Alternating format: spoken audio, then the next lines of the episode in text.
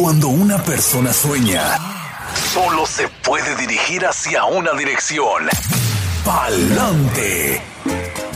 Hay miles de historias, algunas de sacrificio, otras de riesgo, pero también de superación, y una de ellas podría ser la tuya. Inmigración, sueños, retos y triunfos. Bienvenidos al programa Pa'lante mi gente, de la firma de abogados Vázquez en Servi. Le damos la bienvenida a la abogada Bárbara Vázquez. Buenos días. Muy buenos días a todos y muchísimas gracias nuevamente por acompañarnos aquí en nuestra programación de Palante, mi gente. Hoy les tengo un programa llena de información sobre la actualización de carga pública, lo que sabemos recién sobre ese tema. Pero como siempre les recordamos que la información que reciben por este medio es de carácter general y no sustituye una consulta formal con un abogado que se especialice en la materia de inmigración. Hoy día entonces vamos a entrar ya al tema, la actualización sobre carga pública. Para el 11 de septiembre, el Tribunal Federal de Apelaciones para el Segundo Circuito levantó lo que es un interdicto que anteriormente fue impuesto el día 29 de julio de este año por una corte federal en Nueva York que prohibió a la administración Trump ejecutar la regulación federal que tomó efecto el 24 de febrero del 2020 y que trata sobre la inadmisibilidad por carga pública.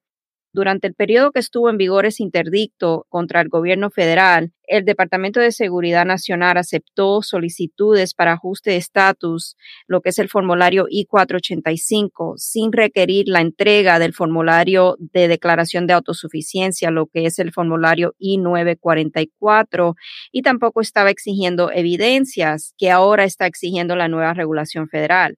El gobierno ahora tiene luz verde para hacer cumplir los requisitos de la regulación federal y nuevamente va a empezar a requerir ese formulario I-944 y las evidencias de autosuficiencia de personas que están solicitando la residencia permanente. El 22 de septiembre, UCIS actualizó su página de web y oficialmente notificó al público que personas que entregaron o entreguen su solicitud de ajuste de estatus, el formulario I-485, antes del el 13 de octubre sin el formulario I-944, lo que es la declaración de autosuficiencia, serán enviados después un pedido para que cumplan con la nueva regla federal y que entreguen el formulario y también las evidencias requeridas.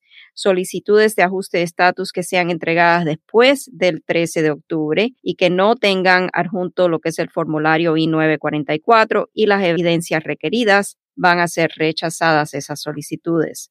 Todo solicitante para la residencia permanente basado en lo que es una relación familiar, ese va a ser el enfoque de nuestro tema hoy día, relación familiar como cónyuges, hijos, padres, hermanos y personas quienes también cuentan ya con la residencia permanente y han estado ausente por más de 180 días continuos Estados Unidos, son sujetos a la regla federal de inadmisibilidad por carga pública.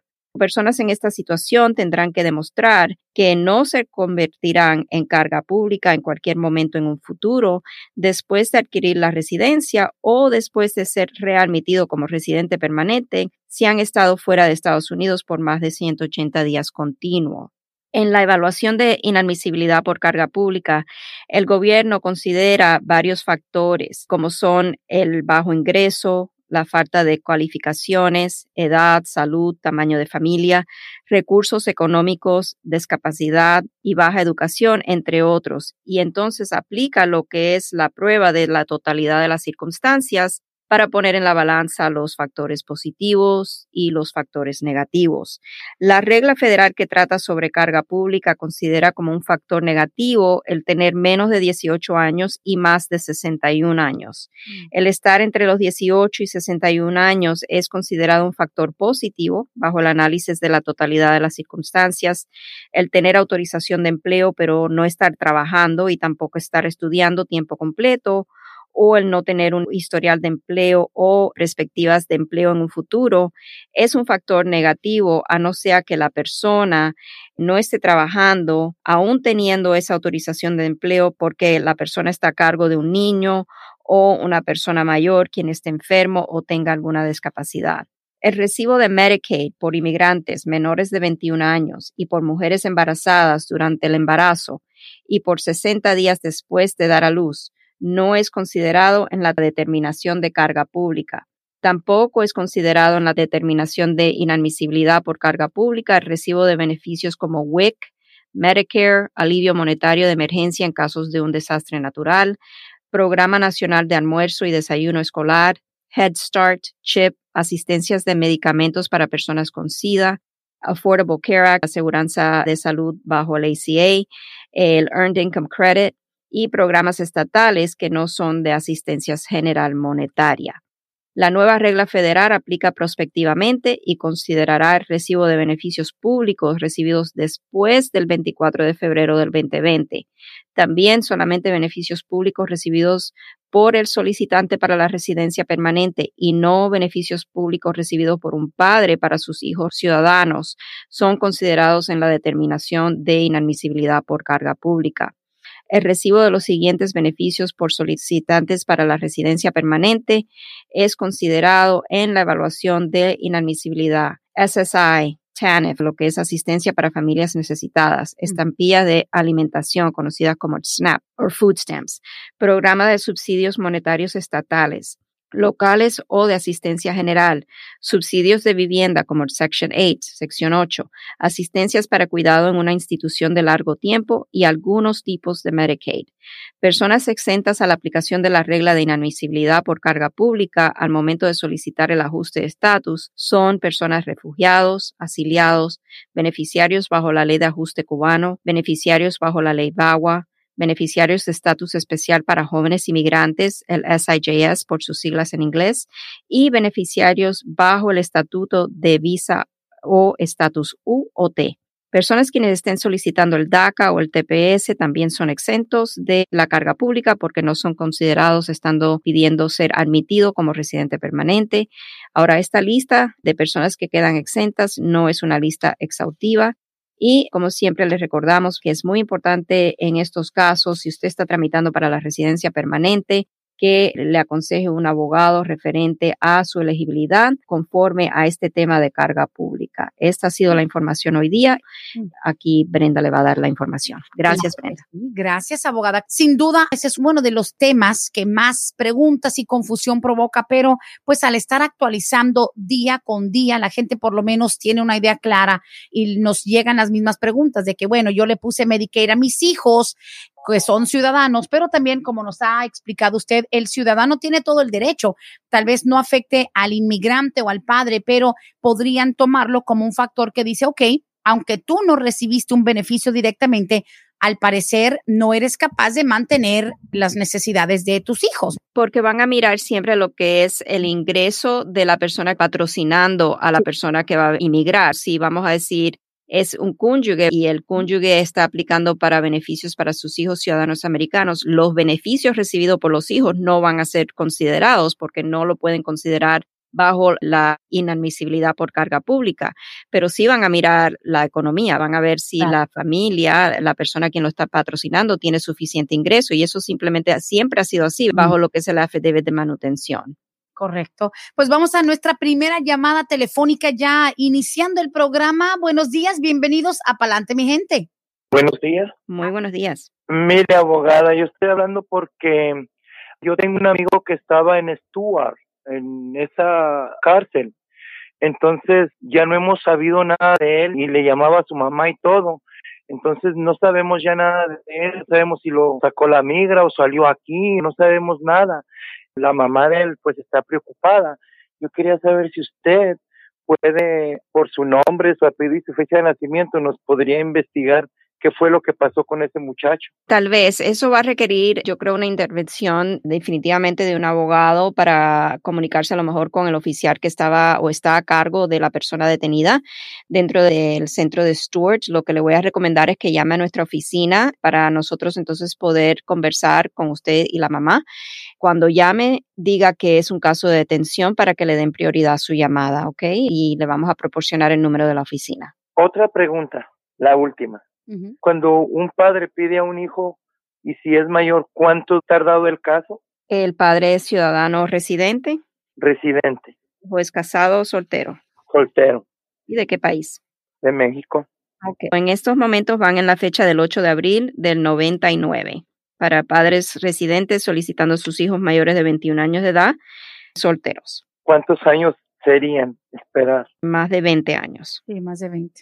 Ah, ok, muchas gracias. Gracias. De nada, Camila. Listo. Y el número telefónico para que llames, hacer la consulta 678-303-0018. Abogada, y pues sí, nosotros tenemos también unas preguntas que hemos estado acumulando desde la semana pasada, una de las cuales dice, yo estuve esperando el asilo político y ya tengo tres años que según los abogados que me ayudaron anteriormente, según no hemos sabido ya nada. Yo me mudé, por eso los abogados llevaban mi caso. Mi permiso de trabajo se me venció en el 2018, pero ahora mi hija va a cumplir 21 años ahora en febrero del año que entra. ¿Qué puedo hacer? Mi pregunta es, ¿puedo quedarme aquí y arreglar? Gracias. Eso va a necesitar una consulta formal con un abogado porque hay muchos factores que en esa pregunta o en el tiempo que tenemos limitado en este programa, desafortunadamente tenemos que explorar. Entre ellos necesitamos saber cómo entró la persona a Estados Unidos, si entró de manera indocumentada a Estados Unidos, si la persona ha sido detenida previamente, si la persona tiene un historial penal, si la persona cuenta con un familiar que no sea la hija ciudadana estadounidense, que tenga cónyuge esta persona ciudadana residente o mamá o papá ciudadano residente si es que va a necesitar un perdón por presencia indocumentada en Estados Unidos. Necesitamos saber cuáles fueron las bases o los factores que la llevó a pedir el asilo político, si tiene mérito o no tiene mérito esa solicitud, dónde o en qué paso va esa solicitud. Son muchas cosas que dentro de una consulta tenemos que averiguar para entonces a lo mejor hasta pedir un FOIA y determinar qué pasó con el caso de asilo. Definitivamente. Siguiente pregunta, dice, buenos días, cuando tenga el programa con la abogada. Dice, yo entré con visa de turista en el 99. Yo soy de Costa Rica. Tengo un hijo que va a cumplir 21, pero en el 2022. Yo puedo legalizar sin salir a Costa Rica si quien me pide va a ser mi hijo ciudadano. Gracias. Cuando el hijo cumpla los 21 años de edad, dado a que esta persona entró de manera documentada a Estados Unidos con su visa de turista, si no ha salido y vuelto a entrar de manera indocumentada y si no hay ninguna otra base de inadmisibilidad, este señor o señora debe de poder arreglar aquí dentro de Estados Unidos sin la necesidad de salir del país. Qué bueno. Ahora, esas personas que entraron con visa de turista, ya tienen hijos que nacieron aquí y ya cuando cumplen la mayoría de edad. Entonces, prácticamente en todos los casos, siempre y cuando, como dice usted, no han acumulado presencia indocumentada, no tienen que salir a esperar una categoría de visas, no se tienen que ir a la capital de su país. No, porque son considerados familiares inmediatos y lo que es las cuotas para las visas de inmigrante no aplica a esos casos. No hay espera para una visa de inmigrante y también hay una excepción bajo la ley, que es cuando son familiares inmediatos, como aquí un padre de un hijo ciudadano mayor de 21 años de edad. No importa que se hayan quedado más tiempo de lo que le otorgaron, es algo que hay una excepción básicamente bajo la ley, pero siempre hay muchas diferentes bases de ser considerado inadmisible y cuando hagamos una consulta formal siempre vamos a explorar todas esas bases para ver si a lo mejor la persona requiere de un perdón cuando se haga su trámite de ajuste de estatus. Así es, qué bueno. Siguiente pregunta, dice, buenos días Brenda, dice, a mi esposa le había pedido su hermano, pero esto fue en el 2002. Ellos son mexicanos, pero desde hace ya dos años a mi cuñado le detuvieron en California por una cuestión de drogas. No sabemos muy bien. Esto afecta la petición que está esperando mi esposa. Sí, básicamente eso va a afectar. El hermano de ella fue quien hizo la solicitud por ella. ¿Y quién fue detenido? Perdón, el esposo de la señora. No, no, no, fue detenido el hermano de ella, el oh. cuñado de quien me escribe ya, el ciudadano que estaba pidiendo a su hermana. Él está detenido en California. Donde puede afectar el caso aquí es en el tema de la carga pública, porque siempre el hermano es el patrocinador de esta solicitud. Si el hermano está en prisión en California, y no tiene un ingreso, obviamente, para poder entonces hacer una affidavit de manutención, eso va a ocasionar problemas en el caso en un futuro. Obviamente se necesita un poquito más de información, pero por ahí iría, yo creo, el problema mayor que podrían enfrentar en el caso. Correcto, así es. Dice aquí, Brendita, pregúntale al abogado con cuánto tiempo debemos hacer la renovación de una residencia antes de vencer. Gracias. Seis meses. Seis meses, ni más ni menos. Correcto, seis meses. Alrighty, ok. Dice aquí, ¿qué pasa con todas las citas que estaban programadas para el mes de mayo y junio que se han suspendido porque han cerrado oficinas y cortes? Yo tenía mi cita para huellas. Pregúntale por favor a la abogada. Simplemente estamos en espera. Estamos recibiendo ya citas para la toma de las huellas dactilares nuevamente. Poco a poco estamos viendo que ya está regresando algo a la normalidad. El gobierno se está viendo un poco más movido en volver a reprogramar esas citas que quedaron canceladas por lo de la pandemia. Si tiene abogado en el caso, yo diría que el abogado debe estar atento a cualquier notificación que debe de llegar también es muy importante que si tiene una persona un caso ante el Tribunal de Inmigración y no tiene representación legal, que la persona esté mirando a través del número de teléfono de la corte, que es un número automatizado, es 1-800-898-7180, llamando y poniendo su número de registro de extranjería, ese número de nueve dígitos, para ver si ha sido reprogramada su cita o también en línea puede averiguar. Ok. Abogada, siguiendo con la línea de lo que es la carga pública, dice, si una persona que tenga su permiso de trabajo porque está esperando la green card puede recibir ayuda para pagar menos seguro de salud, por ejemplo, por medio del Obamacare. Una persona que apenas tiene el permiso de trabajo. Primero que nada, no soy experta en el Obamacare. No sé cuáles son los requisitos ahí para recibir el Obamacare. Eso es lo primero. Segundo, lo que tengo entendido con respecto a carga pública y el Obamacare es que si la persona recibe lo que son tax subsidies, lo que son subsidios en los impuestos para poder tal vez disminuir lo que es el costo de ese beneficio, de esa aseguranza, eso sí puede ser un factor negativo considerado en el tema de carga pública. Mm. Muy bien, ahí está, hay que ver. Dice aquí, buenos días, si yo entré indocumentada, pero mi hermana se hace residente, ¿ella me puede pedir o tiene que hacerse ciudadana?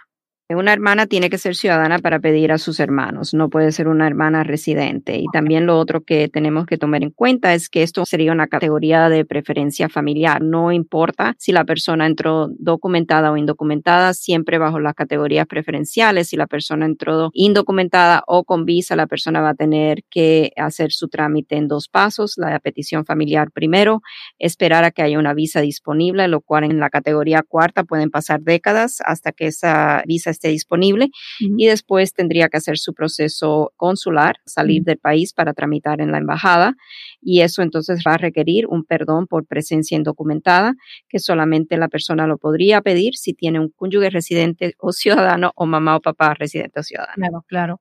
Hay ciertas combinaciones, lo que quiero que la gente entienda y a través de ese programa se nos hace tan claro cada vez, abogada Bárbara, es que hay ciertas combinaciones de factores. No todo el que alcanza la green card ya puede pedir a toda su familia, ni tampoco al ciudadano automáticamente por hacerse ciudadano ya se puede traer a sus hijos de su país sin ninguna espera. Hay procesos y factores que se tienen que combinar. Exacto, hay que mirar la edad del hijo, el estatus legal del papá o de la mamá. Hay tantas cosas, tantos factores. Es como un pastel de múltiples, ¿cómo se dice? Layers. Exacto. Siempre hay que estar cortando ese pastel para ver si podemos pasar cada nivel y llegar a la meta, que sería recibir la residencia. Claro, los casos tienen muchas capas, muchos factores. Siguiente pregunta nos llega a través de Facebook.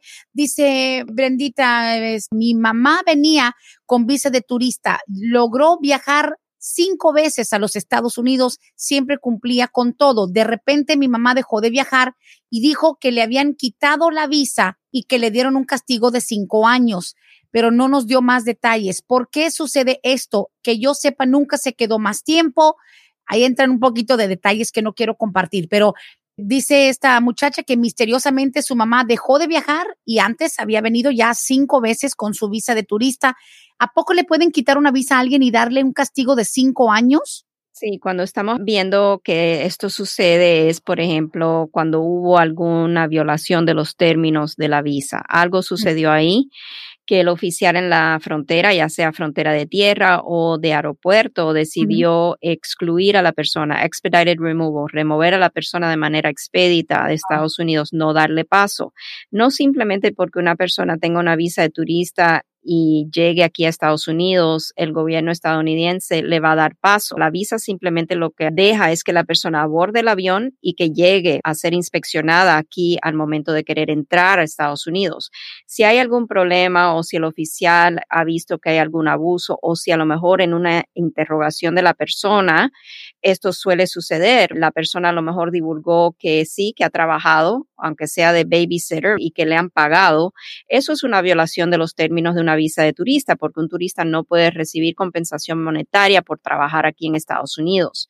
No sabemos la razón por la cual la han cancelado la visa y la han removido expeditamente de Estados Unidos o le han dicho no puede volver a entrar por esos cinco años, que usualmente suele suceder cuando la persona es removida expeditamente, pero sí se puede pedir el expediente migratorio al CBP, ¿verdad? La patrulla fronteriza para averiguar qué fue lo que sucedió ok, no hay que asumir, ¿verdad? Pero digamos, tampoco hay una manera de acelerarlo, porque ella continúa su pregunta diciendo es que ya hace tres años que su mamá no ha podido venir y ya tiene una necesidad de quiere venir a ver y ahora le está diciendo a la hija que si desde aquí puede hacer algo como para pedir una apelación.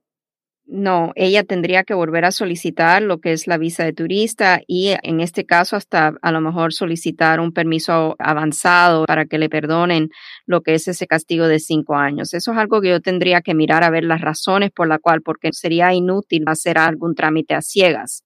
Es necesario saber el por qué le han denegado. Si la señora fue entrevistada en el momento de querer entrar esa última vez, cuando le cancelaron la visa, ella debe de tener alguna información de cuáles fueron esas preguntas y qué fue lo que ella dijo. Y a lo mejor una consulta podemos deducir la razón por la cual sucedió eso. Ok, muy bien. Siguiente pregunta dice, mi padre se había hecho ciudadano en los noventas después de haber estado arreglando por la amnistía de la agricultura. Nosotros nunca metimos papeles porque como vivíamos en California, allá todo era mucho más fácil. En el 2010, mi papá decide irse ya para México y allá falleció después de una batalla con cáncer y diabetes. Quiero saber, ¿es demasiado tarde para poder hacer alguna solicitud? Yo entré indocumentada y nunca me he casado. Muy probablemente sí, porque aquí lo que pasa es que para poder ser considerada como sobreviviente de un padre ciudadano o residente, o a lo mejor un cónyuge residente o ciudadano, tiene que haber algo puesto en moción, ya que sería como una I-130, una petición familiar, que se puede entonces pedir la restauración humanitaria de esa solicitud para que continúe, no obstante a que el padre haya fallecido. Eso es una, hay muchas reglas, ¿verdad? O requisitos para eso. Otra cosa complicando aquí es que el padre ha fallecido en México, no falleció aquí en Estados Unidos va a ser muy, muy difícil. Lo único que podríamos ver es si a lo mejor el papá adquirió la ciudadanía estando alguno de los hijos menores de edad, cómo fueron que entraron los hijos a Estados Unidos, si fue de manera legal y después se quedaron más tiempo. Muchos factores, pero está difícil poder tratar de mm. lograr aquí algo. Listo. Bueno, muy lamentable, sobre todo la pérdida, pero el hecho de que cuando existía la posibilidad, a veces la gente se confía, como nos acaban de escribir, eso en California tal vez la vida es un poco más fácil, pero bueno, es importante aprovechar en el momento. Dice aquí, buenos días, para hacerlo del perdón, ¿cuánto se está tardando? Yo soy residente permanente, mi esposo es de Honduras. Gracias. Ok, la entrega de un perdón es desde la entrega de un perdón hasta la fecha de adjudicación y estaríamos hablando, me imagino, que mm. la persona está haciendo la pregunta del perdón provisional. Recordemos que hay dos tipos de perdones, uno que es provisional cuando la persona es simplemente inadmisible por presencia indocumentada y ninguna otra base de inadmisibilidad. Ese perdón en estos momentos, desde el momento que inmigración lo recibe hasta la adjudicación, el promedio es de 11 meses y medio a 15 meses. Es lo que está proyectando el gobierno en su página de web. Así es, listo. Dice aquí, buenos días, abogada. Tengo dos hijos que son menores de edad, son ciudadanos, pero por motivos de salud muy fuertes yo tengo que regresarme a México un tiempo. ¿Qué tan cierto es que al ellos cumplir o 18 o 21 ya me pueden pedir para yo regresar? Solamente a los 21 años de edad un hijo ciudadano puede pedir a sus padres para poder regresar como residente permanente. Sí, el problema es, por ejemplo, los ciudadanos no hay problema, sus dos hijos son menores y tienen que ir con ella, pero al ella ser indocumentada, al salir, se desencadena una serie de complicaciones. Claro, cuando ella sale de Estados Unidos y ha tenido más de un año de presencia indocumentada aquí en el país, entonces va a desatar el castigo de 10 años. Y es importante tomar en cuenta que si trata de volver a entrar a Estados Unidos de manera indocumentada o entra logra entrar de manera indocumentada en un futuro, entonces el castigo de 10 años se convierte en un castigo permanente, por el cual entonces tendría que pasar ese tiempo fuera de Estados Unidos antes de ser elegible para un perdón. Y sepamos nuevamente que los perdones de presencia indocumentada solamente se pueden solicitar por personas que cuentan con mamá o papá o cónyuge residente o ciudadano. Mm, muy bien. La siguiente pregunta un poquito complicada. Dice, buenos días, mi hermana vino de Guatemala y está en la frontera con sus dos hijos desde hace casi un año. Están esperando asilo. Tenemos desde febrero que no nos llama. Los abogados desde aquí de Atlanta nos pueden ayudar a averiguar qué ha pasado con el caso de ella. Estamos muy preocupados. Estrés, perdón, es que no me imagino no saber de una hermana en la frontera. Tremendo. Dos sobrinos desde febrero, wow. Sí, tremendo. Debe ser totalmente estresante esa situación. Nosotros podríamos tratar de averiguar qué está pasando, pero yo sé que en la frontera hay muchas agencias sin fines de lucro que cuentan con abogados muy buenos que tratan estos casos yo le recomendaría, bueno, ella no tiene comunicación con la hermana, pero si a lo mejor ella sabe dónde la persona está detenida, en qué frontera, es posible a lo mejor hacer una búsqueda de cuáles son esas organizaciones en esa zona que a lo mejor pueda ella averiguar o tratar de comunicarse con un abogado de alguna de esas agencias sin fines de lucro que a lo mejor le puedan ayudar. Si no, sí, nosotros podríamos tratar de averiguarle a ver qué está pasando. A lo mejor si nos provee algunos datos del último contacto que tuvo con la hermana, a lo mejor algo podríamos averiguar. Ay, ay, ay. Espero que todo esté bien con la hermana y con los sobrinos. Tiene que ser algo supremamente angustioso. Siguiente pregunta dice, soy residente permanente. Quisiera pedir a mi esposo, pero él salió hace nueve años cuando lo agarraron y lo deportaron, pero ya regresó. Somos de Guatemala y él ya está aquí. Hay posibilidad de arreglarle. Gracias primero que nada, en lo básico, en lo más fundamental, cuando una persona es deportada de Estados Unidos y vuelve a entrar a Estados Unidos de manera indocumentada, esa persona ha desatado como mínimo lo que es un castigo de 10 años permanente, por el cual él tendría que pasar ese tiempo fuera de Estados Unidos para ser elegible a un perdón, aunque la esposa sea residente o sea ciudadana y lo quiera pedir. Ahora, otra cosa que es muy importante en estos casos, si la persona fue deportada previamente y nuevamente se encuentra en el país de manera indocumentada, esa persona es sujeta a lo que se llama la restauración de la deportación. Oh, Cualquier contacto con las autoridades de inmigración puede poner a esta persona nuevamente en hold de inmigración, donde no tendría ya la oportunidad de otro trámite ante el juez de inmigración, a no ser que sea un trámite como de withholding of removal, que es muy limitado en casos donde la persona pueda demostrar que tiene un temor creíble y que va a sufrir una persecución al ser regresado a su país natal. Ese es como uno de los únicos beneficios y también está la convección contra la tortura, ese trato que tiene Estados Unidos con otros países. Esas son en realidad los únicos beneficios para una persona que se ha detenido nuevamente después de una deportación. Si el gobierno vuelve a reinstalar la deportación previa, entonces el castigo de tiempo fuera de Estados Unidos son 20 años y nuevamente la persona tendría que pasar como mínimo 10 años fuera fuera del país para entonces poder pedir que el gobierno considere dejarlo entrar como residente permanente a través de una solicitud y son una especie de perdón que hay que solicitar adicional. Ay, ay, ay, así es, ok. Continuamos, dice una pregunta para la abogada. ¿A los cuántos años me puedo hacer ciudadano? Si yo me hice residente hace dos años por medio de mi esposa ciudadana y si la abogada hace ese tipo de casos. Gracias. Sí, hacemos ese tipo de caso. Una persona que esté casada con una persona ciudadana americana y haya adquirido su residencia a través de ese matrimonio, por lo general tiene que esperar dos años, nueve meses para entonces entregar o ser elegible para entregar su solicitud de ciudadanía. Él dice que hace dos años, entonces estaría a los dos años, nueve meses, sería elegible para pedir la ciudadanía. Qué bien, ahí está. Dice, buenos días, mi sobrina nació aquí en Estados Unidos, pero ella está en México y tiene vencido su pasaporte. ¿Ella puede viajar a los Estados Unidos solo con su seguro social y acta de nacimiento? Esa pregunta la hacen con frecuencia y Tendría que mirar bien a ver cuáles son los requisitos. Mi inclinación es decirle que no, que es preferible hacer su renovación para su pasaporte a través de la Embajada Americana mm. en México, renovarlo y entrar con sus documentos apropiados. No sé si a presentarse, a lo mejor si va por tierra con su acta de nacimiento, el Social Security le den paso. Tendría que ver, Brenda, la verdad, no sé, hace tiempo que no miro ese tema y no sé si han habido algunos cambios. Y aparte, pues también mucho tiene que ver que usted nos ha confirmado, abogada Bárbara, que depende de la discreción del mismo agente que te toca en el momento. Ahora, por avión es complicado porque ya formalmente en un aeropuerto no te dejan entrar al avión, no te dejan subir con un pasaporte vencido. Right, porque estamos entonces ya bajo lo que es el Real ID Act, que requiere esos documentos oficiales de identidad. Definitivamente, buena pregunta. Seguimos por acá, dice, si mi esposo residente permanente me pidió, ya tengo mi residencia, yo me puedo hacer ciudadana antes que él o él se tiene que hacer ciudadano primero. Él es un poquito dejado a la desidia. Yo sí me quisiera hacer ciudadana pronto. El esposo residente la pidió. Ella adquirió la residencia a través de la petición familiar que hizo el esposo por ella.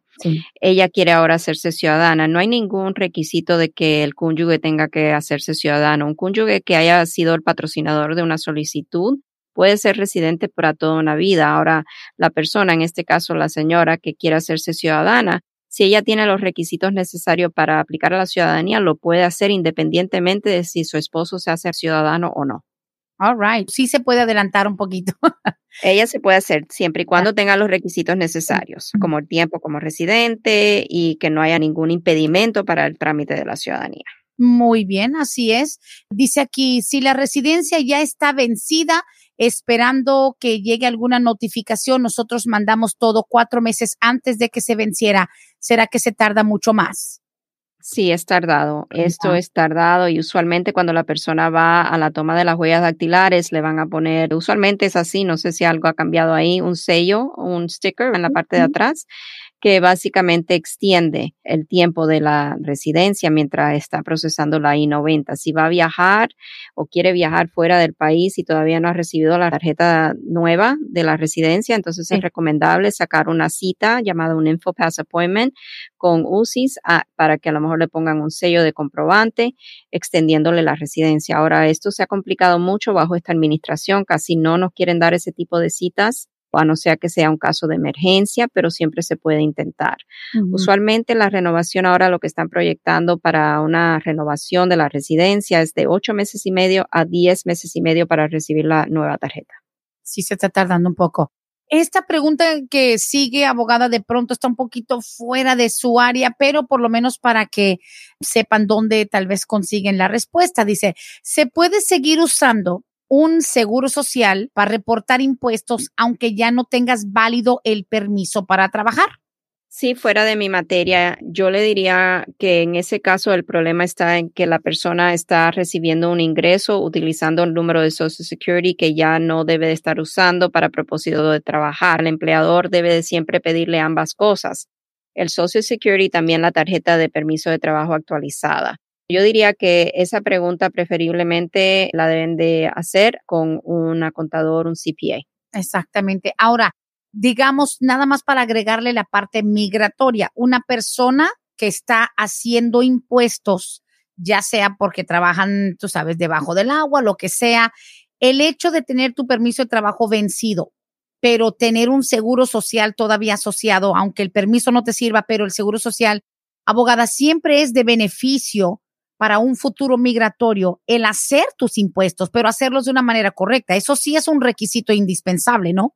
Exactamente, eso es un requisito indispensable porque, por ejemplo, esto con el tema de hoy de carga pública, le van a pedir a la persona tres años de sus declaraciones de impuestos. Quieren ver si la persona ha sido y va a ser autosuficiente prospectivamente después de la residencia y usualmente van a mirar el historial de empleo, de ingresos de esa persona y por eso piden, por ejemplo, dos, tres años de impuestos que se sometan junto con la solicitud de autosuficiencia y de ya sea ajuste de estatus en este caso o si es a través de la embajada que está tramitando, sería el DS 5540 y le piden un año de declaraciones de impuestos. Wow, ok, listo.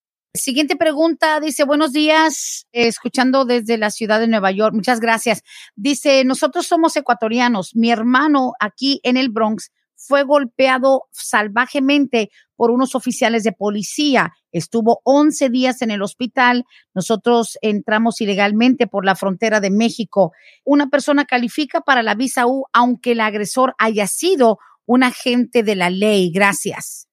Debe, definitivamente. Ahora a lo mejor se complican las pruebas y que la orden pública dependiendo de cómo va el caso, a lo mejor ha sido enjuiciado o le están poniendo cargos a ese oficial y entonces se pediría lo que es una certificación de a lo mejor la fiscalía que esté trabajando el caso para enjuiciar al policía, el agresor en este caso, y si conseguimos la certificación, entonces sí se puede hacer el trámite para el estatus U. Todo es en poder conseguir la certificación. Ahí es la parte clave de estos casos. Absolutamente. Y gracias, ¿eh? hasta Nueva York, el saludo, muchísimas gracias. Hay gente escuchándonos en Los Ángeles, también en el estado de Colorado, en la zona de la Florida. Gracias a todos. Lo bueno es de nuestro radio escuchas, abogada Bárbara, que están fuera del estado de Georgia. Igual las leyes federales de migración se pueden manejar desde cualquier punto a través de diferentes medios tecnológicos, videos, FaceTime, WhatsApp, etcétera. No importa dónde escuchen, pueden también consultar. Siguiente pregunta dice, mi cuñado tiene su hija mayor de 21 años de aquí de Estados Unidos y su esposa residente. ¿Cuánto dura para pedirlo? Él entró ilegal hace más de 20 años y tiene sus taxes hechos sin problemas legales. Ok, ¿cuánto tiempo dura? Este caso hay que hacerlo en dos partes. La primera parte del caso es siempre lo que es la petición familiar. Eso es importantísimo porque eso es lo que abre la posibilidad de que la persona pueda emigrar después en un futuro como residente permanente. En este caso, lo que le vamos a recomendar, dice que tiene una hija de 21 años de edad, correcto, que es ciudadana estadounidense. Le vamos a recomendar en este caso que sea esa hija de 21 años de edad, ciudadana estadounidense, que inicie el trámite para la residencia del padre, porque el padre va a ser considerado un familiar inmediato y va a ser menos el tiempo de espera para que esa solicitud sea adjudicada tenemos siempre que guiarnos por los tiempos de procesamientos del gobierno y en estos momentos una I-130 para un padre de un hijo ciudadano está demorando entre nueve meses a once meses y medio en ser adjudicada. Después de que pase esa etapa, de que ya sea aprobada esa primera parte del caso, entonces empezamos el trámite de lo que es el proceso consular, sea ya con el Centro Nacional de Visa y usualmente ese proceso va a estar pendiente mientras nosotros archivemos lo que es el perdón de presencia indocumentada que ha tenido esta persona. Se archivaría aquí si es que califica para hacer el trámite de ese perdón. Y como explicamos anteriormente, ese perdón más o menos como 15 meses podría estar en proceso para ser adjudicado. Más o menos, como pueden ver, no es algo rápido. Puede tomar dos años y medio, puede tomar tres años para que se finiquite desde un principio a un final un caso de estos por las diferentes etapas que tiene que pasar. Definitivamente. Ok, siguiente pregunta un poquito enredada.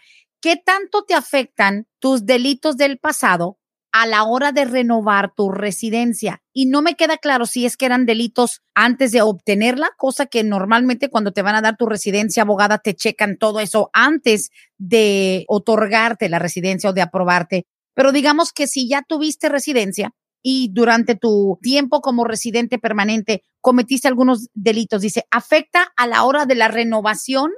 Cada vez que una persona va a renovar la residencia, le van a tomar las huellas dactilares. Entonces ahí va a surgir cualquier antecedente penal por el cual la persona ha sido arrestada. Ahora, en casos donde la persona ya tiene su residencia, siempre y cuando esa persona cuando aplicó la residencia haya divulgado esos delitos anteriormente y si necesitó un perdón por alguno de esos delitos que lo haya archivado y se lo hayan concedido, entonces la persona no debe tener ningún problema en renovar su residencia.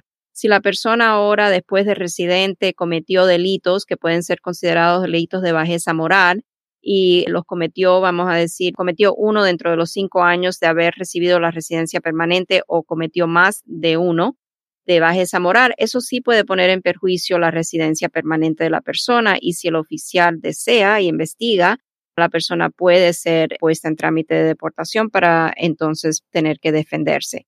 Ahora, habiendo dicho eso, jamás me ha ocurrido a mí, llevo 24 años ejerciendo en esta materia donde ha surgido eso, donde ha pasado que la persona haya cometido un delito después de hacerse residente que el delito pueda ser un delito que lo ponga a riesgo la residencia y que cuando va a renovar la residencia la persona es puesta en trámite de deportación. Eso nunca me ha pasado. No es decir que no pueda pasar. Donde se ve con más frecuencia que esto sucede es cuando la persona residente viaja al exterior y cuando entra, si tiene antecedentes penales que surgieron después de la residencia, ahí es a donde puede la persona verse con el problema de que lo pongan en trámite de deportación. Oh, wow. Ok. Y sabe que era lo que yo quería como que se aclarara, porque no es lo mismo que digan, no te vamos a renovar la residencia, a que te digan, te vamos a deportar. Si no te renuevan tu residencia, digamos que te dejen así, con tu green card vencida, pero no es lo mismo andar con green card vencida porque no puedes renovar, a que te digan, you know what, se tiene que ir, lo vamos a deportar un oficial que esté en la toma de las huellas dactilares, un oficial de ICE que a lo mejor vaya por una persona que esté detenida, no tiene la autorización por lo general, no sea que la persona ya a lo mejor cuente con una orden de deportación previa, de deportar a una persona, especialmente en casos de residencia. El único que puede decidir si quitarle la residencia a una persona es un juez de inmigración después del debido proceso. La persona no es que porque vaya a la toma de la huella dactilar, el oficial le va a decir tiene que salir, ah. ya le quitamos la residencia. Eso no funciona así. La persona tiene el debido proceso, tiene que transcurrir por el proceso ante el Tribunal de Inmigración y tiene la oportunidad de pelear su caso. Ya está. Ahora, esta persona que nos hizo la pregunta por texto me aclara. Dice, mira, fue antes de recibirla. Cuando tuviste delitos en el pasado, pero ahora eres residente, cuando la renueves, corres peligro de que no te la renueven. Y le pregunté, ¿fue antes o como le dije a usted? No me quedaba claro si los delitos, los supuestos delitos eran antes o después de ser residente. Dijo que era antes. No me queda claro, wow, si tienes delitos antes de haberte hecho residente y no los detectaron y te dieron tu green card, ahora tienen temor de que eso salga después de tantos años siendo residente. Exacto, porque a lo mejor cuando la persona se hizo residente no había una base de datos tan completa y compleja como la tenemos ahora, que captan todo. A lo mejor sí, y por eso vimos que bajo esta administración se empezó a ver muchos procesos de, de naturalizaciones, quitarle la ciudadanía a personas porque descubrieron que la base de datos en esos entonces no estaba al día y la persona pudo hacerse ciudadano, pero tenía antecedentes que lo hacían inelegible para la ciudadanía. Lo mismo aquí, no es necesariamente, no me preocuparía yo tanto porque no me renueven la tarjeta de residencia. Lo que me preocuparía es que si la persona se hizo residente sin divulgar los antecedentes penales que a lo mejor lo hubiese hecho inadmisible en el momento que la persona adquirió la residencia, ahí estaría la preocupación porque entonces no es que la persona va a salir deportada de inmediato, como hablamos, pero sí podría verse en una situación, especialmente en una administración como la que estamos viviendo en estos momentos, de que puedan ponerlo en trámite ante el Tribunal de Inmigración. Entonces la persona tendría que buscar a ver qué defensa podría lanzar para proteger su estatus de residente permanente. Bien. Interesante, no es lo mismo ni se escribe igual, pero en fin, aquí dice, buenos días, mi esposa es residente desde el 2012, ya quiere hacerse ciudadana. Ella hace los impuestos junto conmigo, pero ella solo trabaja part-time y le pagan cash. Pero con todo y eso, cada año declara lo que gana al año. ¿Habría algún problema al llenar la solicitud para la ciudadanía? No sé por qué vería esta persona un problema cuando esta persona está cumpliendo más de lo que cumple el mismo presidente. Ah, ay, se tenía que decir, oh my goodness. Ay, no, no podía dejar pasar el programa. Claro.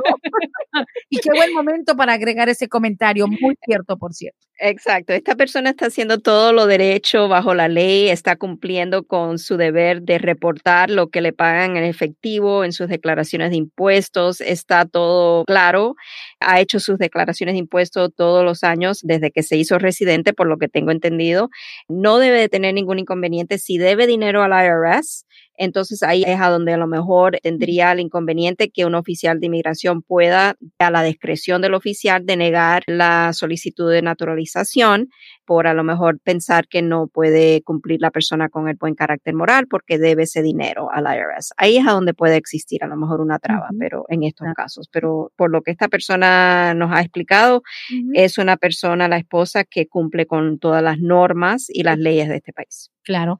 Y pues bueno, en todo caso, de tener algún adeudo con el IRS, también se puede poner en un plan de pagos, ¿no?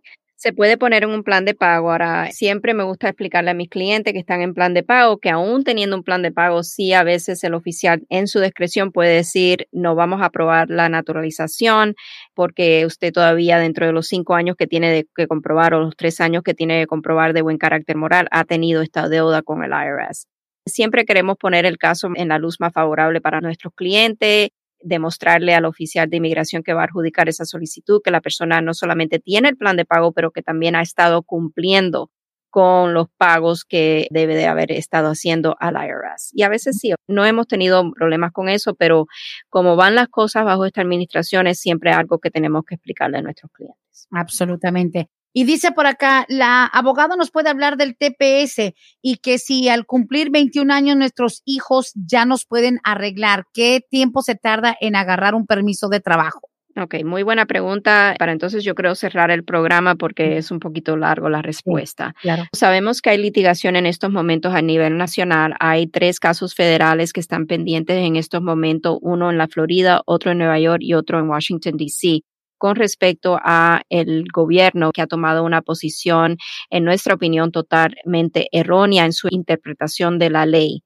Personas quienes tienen antecedentes con inmigración y tienen una orden de deportación o a lo mejor tienen su caso administrativamente cerrado, aunque tengan un cónyuge ciudadano estadounidense o un hijo ciudadano mayor de 21 años de edad que los pueda pedir, y la persona salió a lo mejor con un permiso de viaje y volvió a entrar efectuando una entrada legal, el gobierno ha tomado la posición de que ellos no tienen jurisdicción. Cuando estoy hablando del gobierno, quiero hablar directamente de USCIS, UCI. Se está tomando la posición que ellos no tienen jurisdicción para tomar una decisión sobre esos casos y eso es lo que se está peleando. La otra cosa es que personas que no tengan ninguna orden de deportación, nunca han estado ante el Tribunal de Inmigración, debieron de haber salido de Estados Unidos con un advance parole y vuelto a entrar a más tardar para el 20 de agosto del 2020. Si esta persona que hace esta pregunta tiene su hijo ciudadano mayor de 21 años de edad, nunca ha estado ante el Tribunal de Inmigración, salió con advance parole y volvió a entrar antes del 20 o a más tardar el 20 de agosto del 2020, entonces debe de ser elegible